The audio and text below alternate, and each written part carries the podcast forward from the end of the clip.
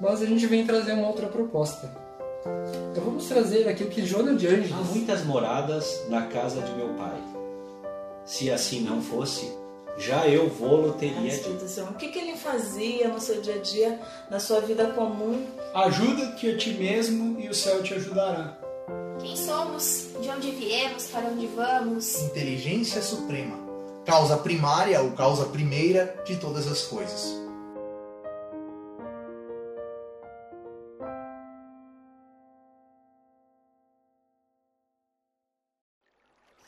E nós vamos começar a nossa conversa, como eu gosto de dizer. né? A nossa, a nossa conversa que hoje é sobre a terceira parte do livro dos Espíritos, o décimo primeiro capítulo da terceira parte, a décima lei moral, que é a lei de justiça, de amor e de caridade. É o nosso tema de hoje. Então nós vamos fazer a nossa habitual prece e em seguida nós vamos começar. Então agora vamos relaxarmos, colocarmos à vontade, agradecermos a Deus, nosso Criador, nosso Pai maior, por estarmos reunidos mais uma vez, agradecer a toda a equipe espiritual que trabalha em nosso favor e em favor de todos os que necessitam e quem não necessita neste momento. Que nós possamos nos manter com o nosso pensamento sempre elevado, contando com esta magnífica assistência. Agradecermos a oportunidade de estarmos reunidos espiritualmente e virtualmente que possamos, no decorrer de mais esse tempo que passarmos juntos e no decorrer desta semana, termos muita paz, muita luz e muita serenidade para encararmos as coisas da vida. Assim seja. Bom, como eu disse, então hoje nós vamos falar da Lei de Justiça, Amor e Caridade. Então, o objetivo que nós temos hoje aqui é transmitir um pouco sobre a importância dessa lei na nossa vida e a ligação que existe entre justiça, amor e caridade. Então, esse é o nosso objetivo para hoje. Eu lembro que quarta-feira passada, quando eu terminei, eu disse que nós íamos continuar falando de amor e eu trouxe aquela passagem do Evangelho que falava, né? Que quem ainda age mais pelo instinto do que pelo amor, pela razão, está mais próximo do ponto de partida do que do de chegada. Então essa é um, uma grande realidade. Então se nós temos que agir com razão, com amor e não por instinto, precisamos agir com amor sim, mas não existe um amor se não houver justiça. Não dá para praticar amor cometendo injustiça. E não existe um amor verdadeiro que não seja um amor caridoso. Assim como não existe uma justiça que, vamos dizer assim, seja realmente justa, se ela não for amorosa e caridosa, não tiver benevolência, não tiver indulgência. Então, e também uma caridade que não seja feita com justiça e com amor não é uma caridade. Por isso, só Deus é soberanamente justo e bom, né? porque Ele, ele é, consegue manter essa união de justiça, amor e caridade. Então, para nós começarmos aqui, como eu disse, já aí para quem está chegando agora, aí ó, no comecinho eu já falei antes da prece, nós vamos ter que ser um pouquinho didático. Nós vamos conceituar um pouco sobre justiça, amor e caridade. Então, um conceito rápido de justiça. Justiça é um princípio moral que exige o respeito ao direito de si próprio e ao dos outros, segundo a equidade. Por direito se entende aquilo que é conforme uma regra. Precisa uma regra precisa ou aquilo que é permitido. Por equidade, entende-se o tratar dos outros e com igualdade, ou seja, da mesma maneira que queremos ser tratados, com nossas diferenças acidentais e assim podendo ser considerados como essencialmente parecidos. Ou seja, quando Jesus resumiu a lei no amor, ele já disse, né? Fazei ao próximo o que queres para si. Não adianta julgarmos o defeito dos outros se também temos defeito. Então, por justiça, devemos entender que temos que cumprir sim uma regra, o que nos é permitido, mas também que devemos olhar para o próximo como gostaríamos que olhasse para nós, quer nos momentos bons, quer nas nossas próprias falhas. E o conceito de amor? Então vamos para o conceito de amor aqui. É um sentimento interior que nos remete a um objetivo considerado bom.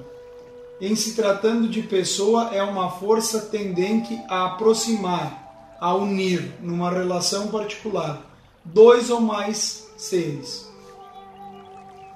Temos como exemplo o amor ao próximo, que nós já falamos aqui, o amor fraternal.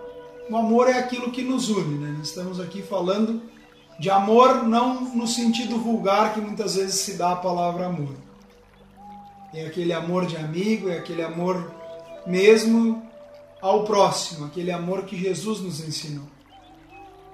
E o conceito de caridade, então. Da mesma raiz do amor, caritas, é uma virtude cristã fundamental que move a vontade e a busca efetiva do bem de outro e procura identificar-se com o amor de Deus. Então vejam, a caridade é quando a gente busca fazer o bem ao próximo com amor, quando a gente quer ajudar de coração, não é aquele ajudar com interesse. E é o que nos procura nos identificar com o amor de Deus exemplo maior de caridade que tem o Criador do que para conosco, né? Nos dá a chance de encarnarmos, desencarnarmos e nos corrigirmos sempre. A máxima empregada de caridade, ama o próximo como a ti mesmo, né? Ali, se nós conseguíssemos olhar para o outro como olhamos para nós mesmos, ali nós já estaríamos praticando grande caridade. Né? se nós pudéssemos falar aquilo que a gente falou lá na justiça, né? Por isso essas, por isso isso está ligado justiça, amor e caridade. Justiça, amor e caridade. Se nós pudéssemos ser justos, olhar para o outro e dizer, bah, ele errou ali, mas eu também erro, eu também não sou perfeito. Já seria uma grande caridade. Por exemplo de caridade, vamos falar de Paulo, né, que foi quem mais insistiu na superioridade da caridade em relação às outras virtudes cristãs, quais sejam a fé e a esperança. E assim Paulo expressava: agora essas três virtudes, a fé, a esperança e a caridade, permanecem, mas entre elas a mais excelente é a caridade. A caridade é paciente, é doce, é benfazeja. A caridade não é invejosa, não é temerária e precipitada, não se enche de orgulho, não é desdenhosa, não procura os próprios interesses, não não se milindra e não se irrita com nada, não suspeita mal, não se regozija com a injustiça, mas se regozija com a verdade. Tudo suporta, tudo crê, tudo espera, tudo sofre nos disse Kardec também. Então vejam, né? Comparando a fala de Paulo e de Kardec. Paulo diz que a maior das caridades, a maior, melhor, a maior das virtudes entre a fé a esperança é a caridade. E Kardec vem nos dizer como é a caridade. Quando não se enche de orgulho, não é desdenhosa, não está fazendo aquilo para aparecer, aquela caridade como ensinou Jesus. Jesus também resumiu a caridade quando disse: O que faça a tua mão direita que a esquerda não veja. Aí está resumida a verdadeira caridade. Tu não fez por interesse esperando algo em troca, porque senão não existe amor e justiça, não é caridade. Que amor tu deu se tu fez esperando ser retribuído. Caridade é aquilo que se faz pensando com amor e justamente para ajudar aquele que precisa. E caridade não é material. Muitas vezes a pessoa mais simples pode ajudar uma pessoa um, um grau de instrução, vamos dizer assim, muito maior, pode ser tão caridoso com alguém que tenha mais bens, mais instrução do que ela, mas que esteja passando por um momento difícil. Talvez a simplicidade daquela pessoa de chegar e dizer uma palavra naquele momento seja a maior das caridades desde que ela faça isso sem querer julgar o momento que a pessoa esteja passando, para não infringir a justiça, e faça aquilo com amor, para ajudar aquela pessoa. Vejam como é, é mais fácil do que a gente pensa praticar a caridade. Então agora nós vamos entrar aqui, depois desses conceitos, num, numa breve passagem do que diz o capítulo 10, então, capítulo 11 da terceira parte do livro dos Espíritos, melhor dizendo, a décima lei: caridade e amor ao próximo. Já ali na questão 887, né, que se comenta de amar os inimigos. Certo que o amor para com os inimigos não será o mesmo, né? É óbvio, nós não somos Deus, não somos soberanamente justos e bons. Então, alguém que nos faça alguma coisa, nós não vamos amar da mesma maneira que os nossos amigos. Isso não nos dá o direito de odiar ou de fazer alguma coisa para essa pessoa. Aí nós estamos sendo injustos, não estamos agindo com amor ao próximo. Mas perdoar, não guardar rancor, praticar a caridade. Eu não vou me estender muito nessa parte aqui, e aí já vou deixar a dica aqui que essa parte do amor ao próximo, do amar aos inimigos, no dia 13, um sábado, dia 13 próximo, vai ter um colega aqui e ele vai falar exatamente sobre isso, sobre esse amor dos inimigos, né? Já que estamos próximos de, de uma data que vai tanto se falar em amor, né? Vamos distinguir um pouco desse amor. Então não vou me aprofundar mais nessa parte. Também que não há, não entre o amor e a caridade devemos observar como a caridade é feita. As questões 888 e 889 do Livro dos Espíritos nos falam da esmola, que é aquilo que eu já tinha já falei ali quando comentei sobre a caridade, né?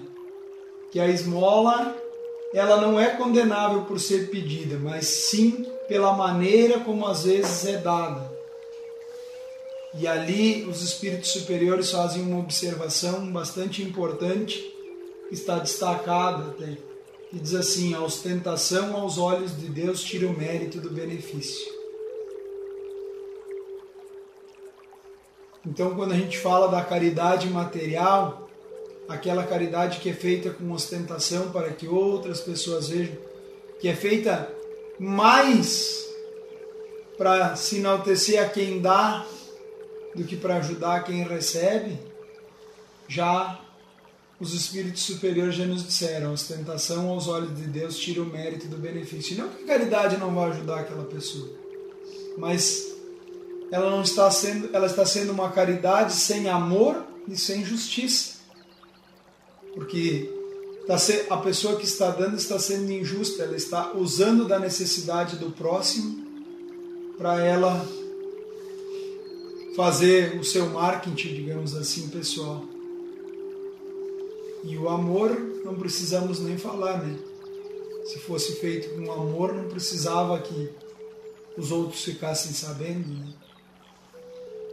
Também tem uma parte interessante que fala sobre o amor materno e filial. E esse é um, é um amor que nós homens levamos além da vida física, ou além túmulo, como queiram dizer, né? Esse é um amor que está interligado por espíritos. Claro, se nós formos estudarmos André Luiz, já na, naquela coleção explica melhor isso, o próprio livro dos Espíritos, existe uma ligação, existe uma, uma aceitação entre pais e filhos. Nós estamos onde estamos, com a família que estamos, porque ali é o nosso lugar, é ali que nós vamos ter a condição de aprender o que necessitamos. Então, esse é um amor que não se desliga, principalmente o amor de mãe e filho. É uma coisa que a gente como eu disse, nós formos lermos mais além o que veio, o que vem vindo, e eu, por ser, posso dizer assim, fã da coleção André Luiz, ali tem vários exemplos de mães que acompanham seus filhos, de pais que acompanham seus filhos, mesmo depois do desencarne ou vice-versa. Então, isso é uma relação.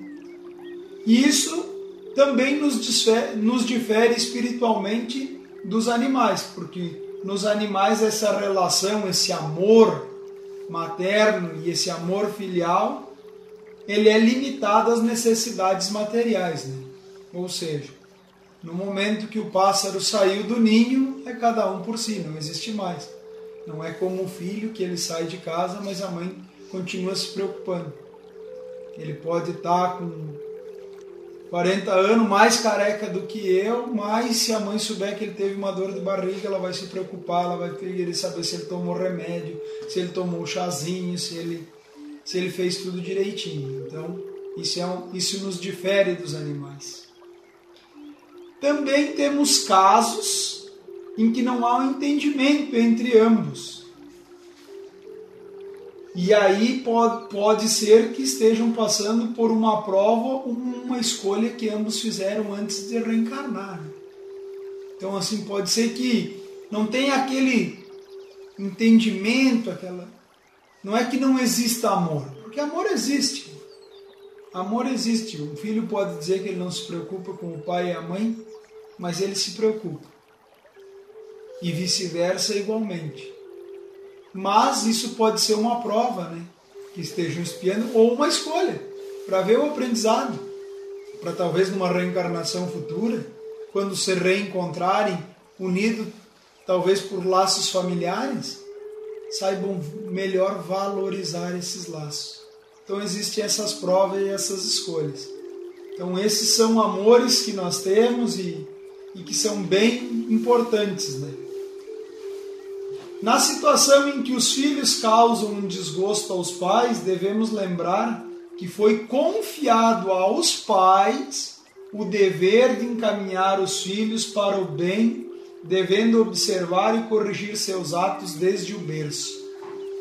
Por isso que o amor tem que andar junto com a justiça, porque muitas vezes o amor demais deixa o filho começar a seguir por um caminho. Ah, porque e não corrige, ah, porque coitadinho, porque queridinho meu filho. E aí, por isso que tem que se corrigir, tem que mostrar o caminho justo, o caminho correto desde berço.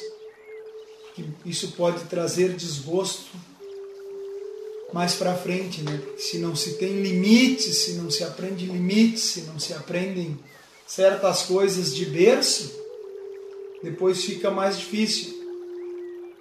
Tem aquele ditado popular que diz, né, que a árvore se endireita quando ainda é um brotinho, né? Por isso que muitas vezes a gente vê quando a árvore está crescendo que se põe uma estaca e vai se amarrando ela para que ela siga um caminho reto. E esse dever foi confiado aos pais, eles aceitaram isso. Claro que a gente, quando está aqui encarnado, não lembra de tudo isso. Mas se nós formos estudar, se nós formos nos aprofundar, nós vamos ver e vamos aprender sobre isso também. Está lá no livro dos Espíritos, onde fala dos pais e filhos, que os pais têm esse dever de ensinar. Então, muitas vezes esses desgostos não são nem provas nem expiações. Talvez foi aquele amor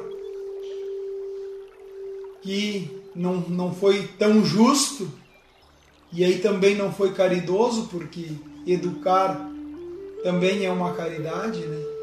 Não é deixar fazer tudo o que tem vontade, que não impôs limites. Como também tem filhos que simplesmente não não seguem o ensinamento dos pais, né? Mas Isso tudo foi uma coisa que foi tratado antes de estarmos aqui. São provas que ambos têm que passar juntos, né? nesse laço que estava unido muito antes da já antes da concepção foi aceitado isso e que vai, como eu disse, além da vida terrena.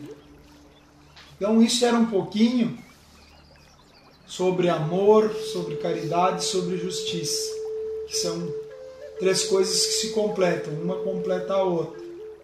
Não existe verdadeira justiça se não se olhar com caridade e não se não se julgar com amor.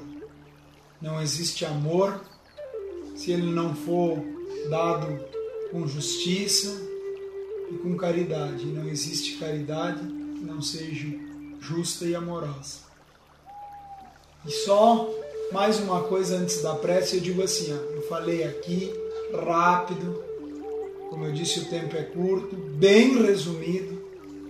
Eu convido a todos os que estão assistindo, os que estão ao vivo aqui conosco agora, a 20 horas e 22 minutos, os que vão assistir isso posteriormente, se instruam, procurem, leiam, procurem mais, estudem. Vão lá no livro dos Espíritos, leiam todo o capítulo, é muito rico. O capítulo das leis morais é é importantíssimo, já diz, é o capítulo das leis, das leis naturais, as leis que nós precisamos para ser feliz no mundo. Não se deixem levar só por o que eu falei, porque eu também não sei tudo.